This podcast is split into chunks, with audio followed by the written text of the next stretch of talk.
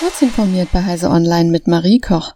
Die Deutsche Telekom verkauft die Mehrheit ihres Funkturmgeschäfts GD Towers in Deutschland und Österreich an den kanadischen Investor Brookfield Asset Management und an den US-Investor Digital Bridge. Das teilte die Telekom am Donnerstag mit. Der Deal ist rund 17,5 Milliarden Euro schwer. Die Telekom verkauft dabei allerdings nicht das gesamte Geschäft. 51 Prozent gehen an die beiden Käufer, 49 Prozent hält weiterhin die Telekom. Der Vertrag hat eine Laufzeit von 30 Jahren und umfasst eine langfristige Leasingvereinbarung für Telekom Deutschland und Magenta Austria. Der Telekom-Aufsichtsrat hat dem Geschäft, bei dem es um mehr als 40.000 Funktürme geht, bereits zugestimmt.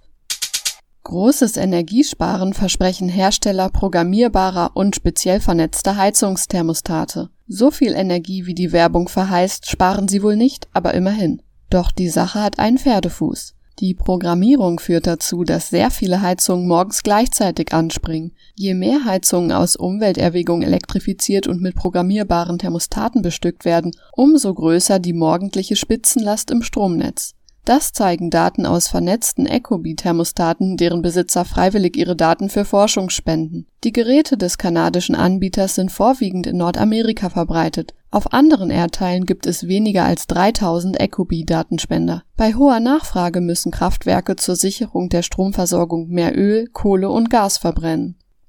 Uber ist in den USA wegen sexueller Übergriffe und Gewalt von Fahrern mit einer Sammelklage von mehr als 500 Frauen konfrontiert. Die Klägerinnen werfen dem Unternehmen vor, jahrelang nicht genug gegen diese Probleme unternommen zu haben. Dem Management sei der Ernst der Lage seit 2014 klar gewesen.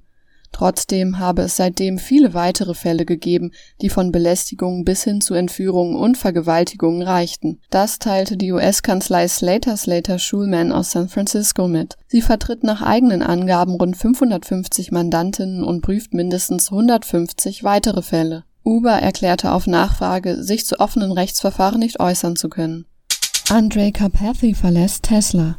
Der KI-Chef des Unternehmens und der Autobauer gehen nach fünf Jahren getrennte Wege. Das gab Carpathy in einem Tweet am späten Mittwochabend bekannt. Gründe für die Trennung nannte Carpathy in seinem Tweet nicht. Er war im Bereich der künstlichen Intelligenz unter anderem für die Autopilot-Einheit Teslas zuständig, die in den Elektroautos eine Art Fahrassistenten darstellen. Die Firma von Elon Musk sah sich zuletzt beim Thema Autopilot in den USA, einer großen Anzahl an Unfällen mit dem Fahrassistenten sowie einer ausgeweiteten Untersuchung durch die Fahrsicherheitsbehörde gegenüber. Diese und weitere aktuelle Nachrichten erhalten Sie ausführlich auf heise.de. Werbung. Kommt zur BDBOS Telekommunikation für die Bundesbehörden. Wir brauchen Verstärkung für unsere Dienste. E-Mail, Voice und Video, Betriebsingenieur und viele mehr. Kannst du noch nicht? Bringen wir dir bei. Als ITlerin bist du bei uns goldrichtig. www.bdbos.de